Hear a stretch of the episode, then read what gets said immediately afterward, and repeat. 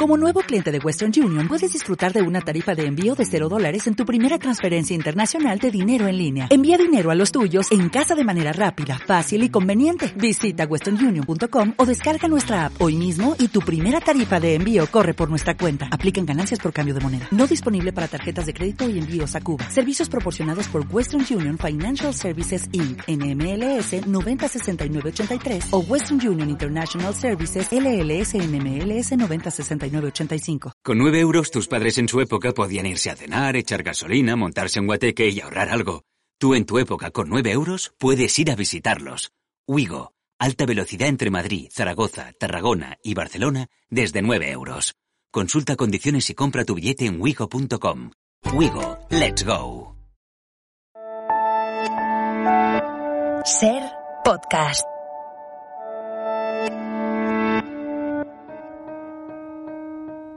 La Ventana con Carlas Francino.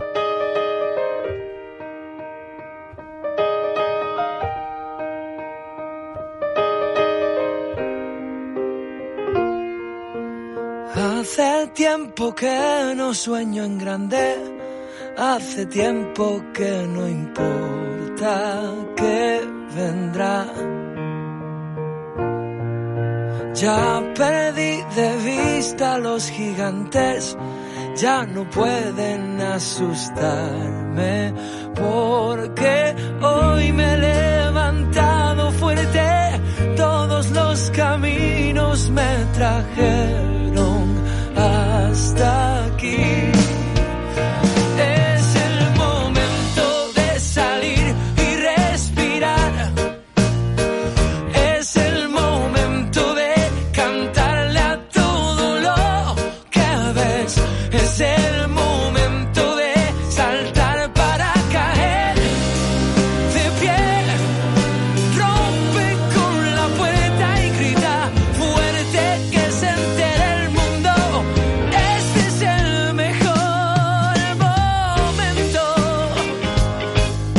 concepto de mejor y peor es eh, algo que, en fin, podría revisarse, podríamos discutir, depende del contexto, depende de lo que estemos hablando. El año pasado en España se diagnosticaron 276.000 casos de cáncer. Cada una de esas personas en un momento dado escuchó la misma frase. Dicha con más énfasis, con menos, con más delicadeza, con menos, pero la frase es la misma, tienes cáncer. La pregunta es qué siente una persona cuando se lo dicen, cómo lo encaja, cómo lo gestiona, cuánto miedo provoca escuchar esa, esa frase. ¿Es el mejor momento de verdad o, qué hay que hacer? ¿Hay que esconderse? ¿Hay que proclamarlo? Yo no tengo ni idea. Pero esta tarde vamos a intentar buscar alguna pista que nos ayude. Porque quien más que menos o le va a tocar, o le ha tocado, o le ha caído a alguien muy cerca. Detrás de cada historia de cáncer hay una historia personal. Y Emma Valle Espinós nos trae tres casos concretos y con reacciones muy distintas. En otoño de 2020, Marta estaba pendiente del resultado de una PCR, pero al entrar en la aplicación se encontró con el de una biopsia realizada unas semanas antes tras notarse un bulto en el pecho.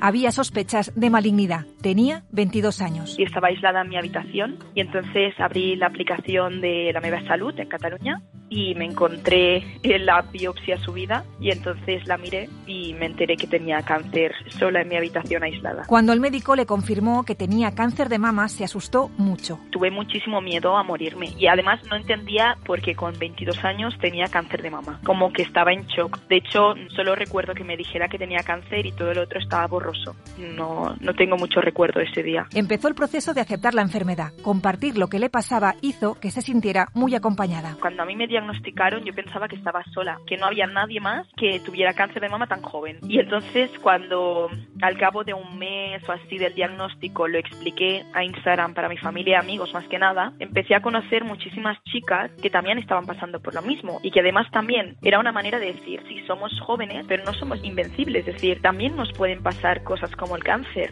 Hace tres años, a los 59, Joaquín participó en una prueba piloto de detección de sangre oculta en heces.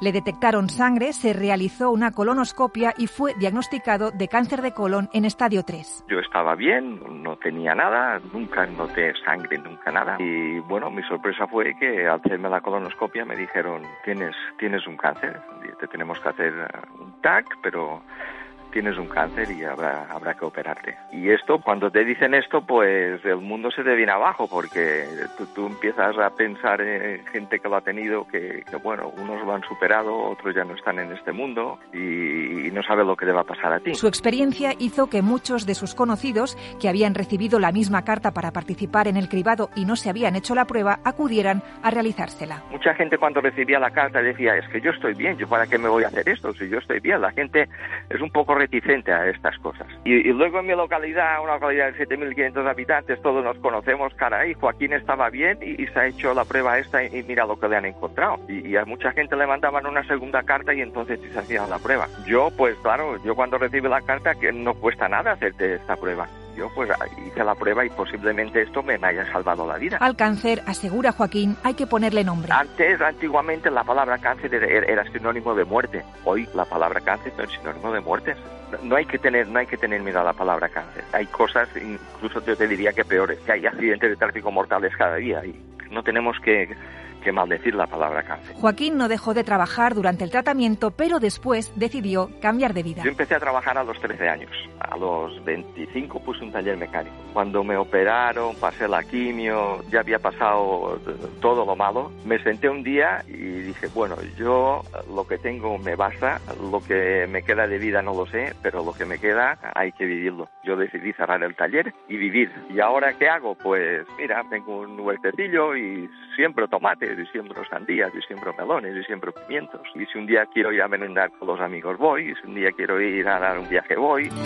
A los 39 años, Sergio se notó un bulto extraño en los testículos. El diagnóstico no le sorprendió. A la hora de recibir el diagnóstico, la verdad es que estaba extrañamente tranquilo, porque de alguna manera ya lo sabía. Fui yo el que mm, fue al médico de cabecera porque sentí pues un bulto extraño y cuando mi médico de cabecera me derivó al especialista, prácticamente ya tenía la certeza de que estaba pasando algo. Él optó por contárselo solo a los suyos, no quería estar todo el tiempo hablando de la enfermedad. Cree que todavía hay mucho tabú alrededor del cáncer. Hablar de la muerte sigue siendo tabú y es una enfermedad que se asocia, aunque cada vez hay mayor supervivencia y los tratamientos son mejores. Creo que se sigue asociando a muerte y, entonces pues sí, sigue habiendo un cierto rechazo a hablar sobre el cáncer. Quizá haga falta normalizarlo pues en la enseñanza, en en la educación. Y visibilizar historias como la suya.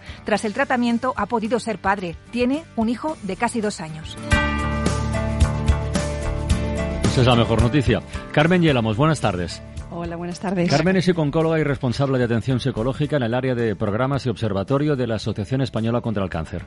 Acabamos de escuchar tres testimonios, tres historias con reacciones muy distintas. Eh, Marta lo cuenta en las redes sociales, Joaquín a los vecinos y, Sergio solo a los allegados. Eh, ¿Valen los tres? ¿Los tres son ejemplos válidos para gestionar una noticia como esta o unos valen más que otros, sinceramente? Pues los tres son ejemplos válidos. ¿Por qué? Porque la validez o la importancia de cada uno de ellos está en lo que es importante para esa persona que lo ha hecho. Es decir, para Marta en este caso sí que era importante comentarlo en redes sociales, buscaba además un objetivo que era posiblemente encontrar gente de su edad o personas que con 22 años hubieran tenido un diagnóstico de cáncer de mama y encontrar ese, ese grupo en un entorno también joven probablemente le ayudó, le ayudó a encontrar esa, esa parte de apoyo, de testimonios similares y de encontrar un, un sentido a la experiencia de vida. El resto, probablemente también su forma de, afrontarlo y vivirlo, aunque diferente, también les ayuda. Uno no necesita contar o necesita hacer una difusión con contarlo a su familia y amigos. a mí me ha chocado lo de las redes, ¿no? Decir, ostras, tienes cáncer, plum, y lo cuelgas. No, no, es, una manera, ¿eh? es un... Sí, es, cierto que, estamos cambiando y no tiene nada que ver quizá eh, una edad más joven en la que ahora mismo prácticamente todo se comenta en redes, desde una noticia como un cáncer hasta que ha aprobado una asignatura o hasta que ha fallecido mi padre. Entonces es un, es un mundo al que se ha abierto en que supone un mundo más de comunicación y que evidentemente hay una brecha digital ahí entre los que podemos tener una edad y la gente joven a la hora de comunicarlo. Estaba pensando, Carmen, yo no sé si tiene algo que ver o se puede establecer algún tipo de paralelismo entre el proceso que empieza cuando te dicen que tienes una enfermedad como el cáncer y el proceso de duelo. No, no, no sé si tiene algún punto de con que primero hay una hay un, hay un golpetazo, luego ahí está la fase de la negación, luego la aceptación. No sé claro, si ten en cuenta ver. totalmente. Eh, hablamos prácticamente de conceptos muy similares. Cuando hablamos de duelo, hablamos de dolor y un dolor que se ha producido por una pérdida. Cuando hablamos de cáncer, un diagnóstico de cáncer, la tristeza, la pena que podemos sentir, el, El miedo, miedo. en muchos casos es también por la posible pérdida. Pérdida que es el punto en común entre ambos procesos, entre un duelo, un duelo por una pérdida de un ser querido, o entre una enfermedad que es por una pérdida, pues de la salud, de mi vida tal como era, de mi trabajo, de mi bueno, pues entorno relacional y al final tengo que afrontar una pérdida. En esa pérdida efectivamente las reacciones emocionales de miedo, de negación, de tristeza, de, de, rabia, ¿por qué no? Sí, en un sí. momento determinado contra, sí. contra todo lo que me rodea, hasta llegar a decir, bueno, es lo que hay, vamos a por ello. Ah, El huerto y la sandía. Efectivamente, ¿Eh? pues hay Sí, todo un sí. proceso, una serie de fases por las que tenemos que pasar. Uno, nos quedamos más anclados en uno, otros somos más rápidos en gestionarlos y podemos ir adelante, y otros pues nos cuesta más trabajo. ¿Válidas? Todas. Carmen, para alguien que está enfermo eh, es muy importante los apoyos, ¿no? Esa gente que está a su alrededor. Y esa gente nunca sabe o sabemos cómo reaccionar en, en un caso así, cuando a alguien tan cercano y querido le diagnostican cáncer. No sé, una psicooncóloga, ¿qué consejo le dan fundamental a, a las familias, a los amigos, a la gente que acompaña a los enfermos? Pues es una buena pregunta porque a veces lo que más nos cuesta es a los, del- los de fuera Claro. poder reaccionar ante esa situación. Cuando una persona tiene cáncer, eh, es muy importante, por lo menos en el entorno que le rodea, ser capaz de observar cómo está reaccionando. Ante todo, informarnos. Informarnos de lo que tiene en la medida que la persona quiere que nos informemos. Informarnos, saber qué tiene y preguntar. En esto no vale la adivinación o pensar qué estará pasando, lo que me puedo imaginar que está sufriendo. No. Lo mejor es siempre con naturalidad, con cierta empatía, con capacidad de escucha, acercarnos y preguntar, ¿cómo estás? ¿Cómo lo estás llevando? ¿Hay algo que yo pueda hacer? Y el día que le ves con muy mala cara, mm, ¿hay que disimular o decirle, joder, eh, vaya noche habrás pasado? ¿Qué, es lo mejor? En este caso igual es preguntar, ¿estás bien? No decirle, tienes muy mala cara, ¿qué ha pasado? Porque a lo mejor Eso no está pues, bien decirlo. Probablemente tampoco ayude mucho, pero sí preguntar, si te comentan un momento determinado, te preguntas, ¿cómo estás? Pues es que he estado fatal, he pasado mala noche. Entonces interesarnos por esa mala noche. Todos siempre nosotros, el entorno familiar, amigos, debemos actuar con naturalidad, con la mayor naturalidad posible, porque en la medida que actuemos así, también el paciente va a actuar así. Si preguntamos, ¿estás bien, verdad?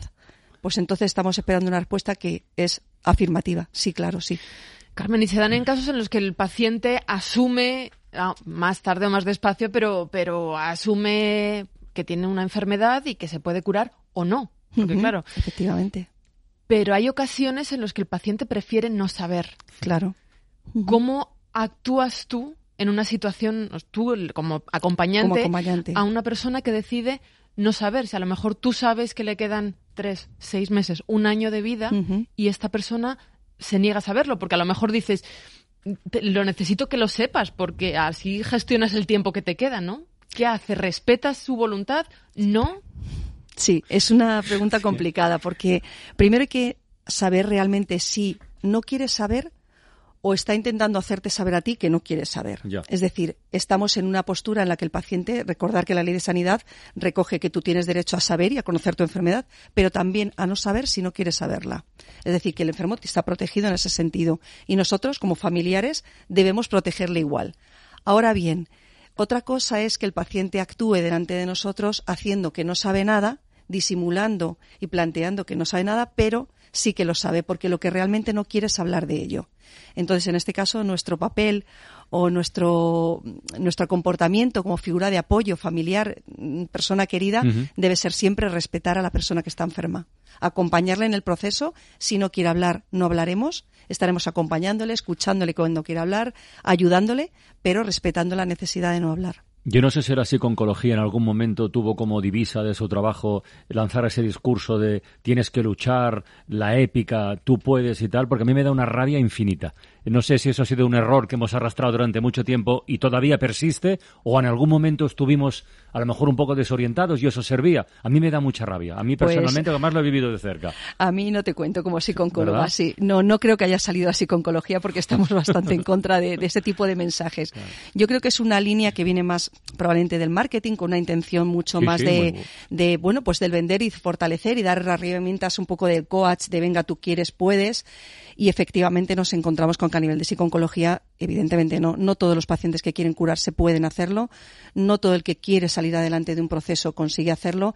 Entonces, eh, son mensajes que no solamente no ayudan en un momento determinado, sino que incluso pueden culpar y pueden estigmatizar a la persona enferma. Es Te decir, trasladan una responsabilidad que, en fin, bastante Efectivamente. tienes con lo tuyo. eh, además de tener cáncer, resulta que no me curo porque yo no soy capaz de llevarlo bien y porque yo no soy capaz de actuar ad- adecuadamente. Pero, pero la actitud, así como concepto general, ¿tiene, ¿tiene algún efecto en un proceso de cáncer? La actitud del, del enfermo Sí. o de la enferma. La actitud es clave, indudablemente.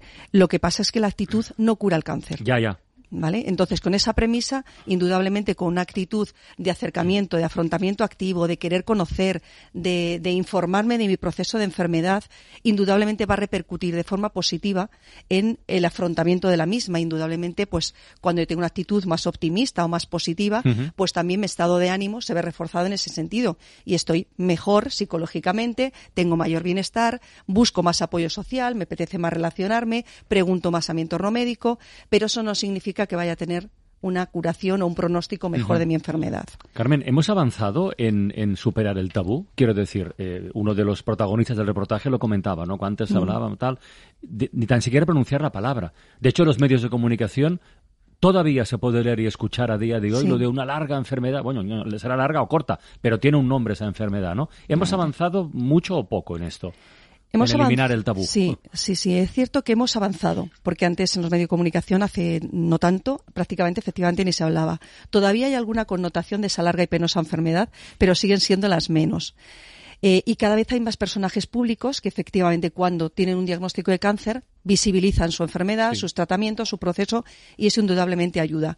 Pero todavía nos queda. Nos queda por trabajar, por ser capaces de, de comunicar con cierta naturalidad que tenemos cáncer y Mm. hablar de cáncer sin hablar de tumor, de un proceso oncológico, de buscar sinónimos que nos oculten un poco todo este proceso que se llama cáncer. ¿Padecer un cáncer tiene o puede tener efectos directos en la salud mental? Sí. De la persona que lo padece, de las personas que le rodean, etcétera. Sí, sí, sí, sin duda.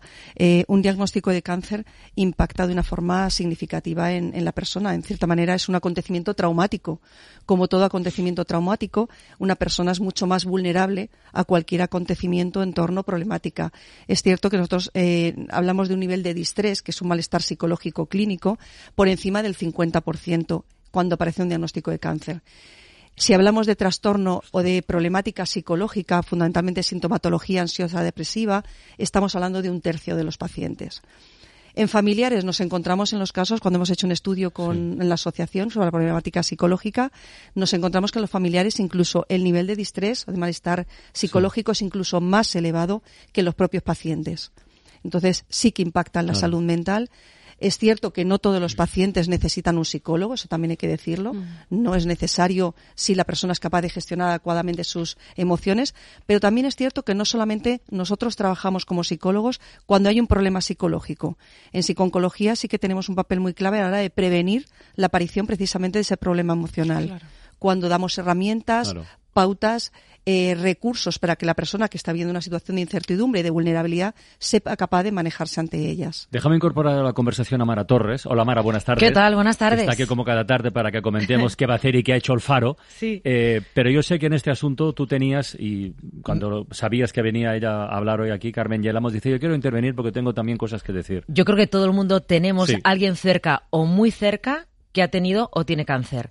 Nosotros en la primera temporada del Faro, no sé si el tercer o cuarto programa, hicimos el Faro cáncer, Cáncer, sí, sí. llamándolo así, cáncer. Sí, Yo tenía a mi madre, a mi tía, a mi tío, pero hay quien ha tenido a su hermana, quien lo, ha- quien lo tiene. eh, entonces yo creo que primero normalizar, efectivamente la palabra cáncer es una enfermedad que además no solo le afecta a la persona que la padece, sino a toda la familia, porque es una enfermedad que supone pues los ciclos de quimioterapia en el caso de cada quimio o radio. El ánimo yo creo que es muy importante cuando hables de psicología. No es que la cabeza te vaya a curar de nada, pero la cabeza manda muchos impulsos al resto del cuerpo. Y, también la cabeza de la gente que te rodea, que, que, el ánimo esté, esté activo, esté bien. que Y la confianza en la ciencia, lo que Bueno, eso es lo más importante. Esta mañana contábamos ese estudio de investigadores suizos que han descubierto que la metástasis en el cáncer de mama se acelera muchísimo cuando la persona enferma duerme. ¿Qué dices? ¿Y esto para qué sirve? Bueno, pues para buscar con más precisión cuál es el momento idóneo para administrar tratamientos. O sea, cada semana, cada 15 días, cada mes vamos a eh, aportando novedades. Lo que pasa es que sigue habiendo muchos casos, mucha gente que no se cura y otra mucha que sí se cura. Mira, conocí, ahora que hablas de la metástasis, que es una palabra que suena con muchísima fuerza, eh, todos los años forma parte de alguna campaña del cáncer. Este año he hecho el cáncer renal, que es bastante desconocido y también lo padece un montón de gente. He conocido a una mujer, Ana, con eh, tres hijos, metástasis y con una vida plena, feliz, porque hay que confiar en los médicos, hay que confiar en la ciencia. Mm, un día sales de casa, te cae un, ladrillo en la cabeza y salías tan feliz y eras sanísimo. Y luego, y luego cuando hice aquel faro cáncer, me acuerdo, a mí me impactó porque dejaron muchísimas notas de audio los médicos. Eso quería preguntarte. Sí, sí, hablando de cómo aprendían ellos cada día de los pacientes. Y esta tarde en la ventana hemos aprendido algunas cosas importantes sobre cómo afrontar la noticia de que puedes tener un cáncer. Carmen Yelamos, muchísimas gracias por traerte de una ventana, de verdad. Un placer. Ha sido muy pedagógico. Ya he tomado muchas notas. Gracias. Hasta pronto. Un abrazo. Suscríbete a La Ventana. Todos los episodios y contenidos adicionales en la app de Cadena Ser y en nuestros canales de Apple Podcast, Spotify, iBox, Google Podcast y YouTube. Escúchanos en directo en la Ser de lunes a viernes a las 4 de la tarde. Cadena Ser. La radio. Hola, buenos días, mi pana. Buenos días, bienvenido a Sherwin Williams. ¡Ey! ¿Qué onda, compadre? ¿Qué onda? Ya tengo lista la pintura que ordenaste en el ProPlus app. Con más de 6.000 representantes en nuestras tiendas listos para atenderte en tu idioma y beneficios para contratistas que encontrarás en aliadopro.com. En Sherwin Williams somos el aliado del PRO.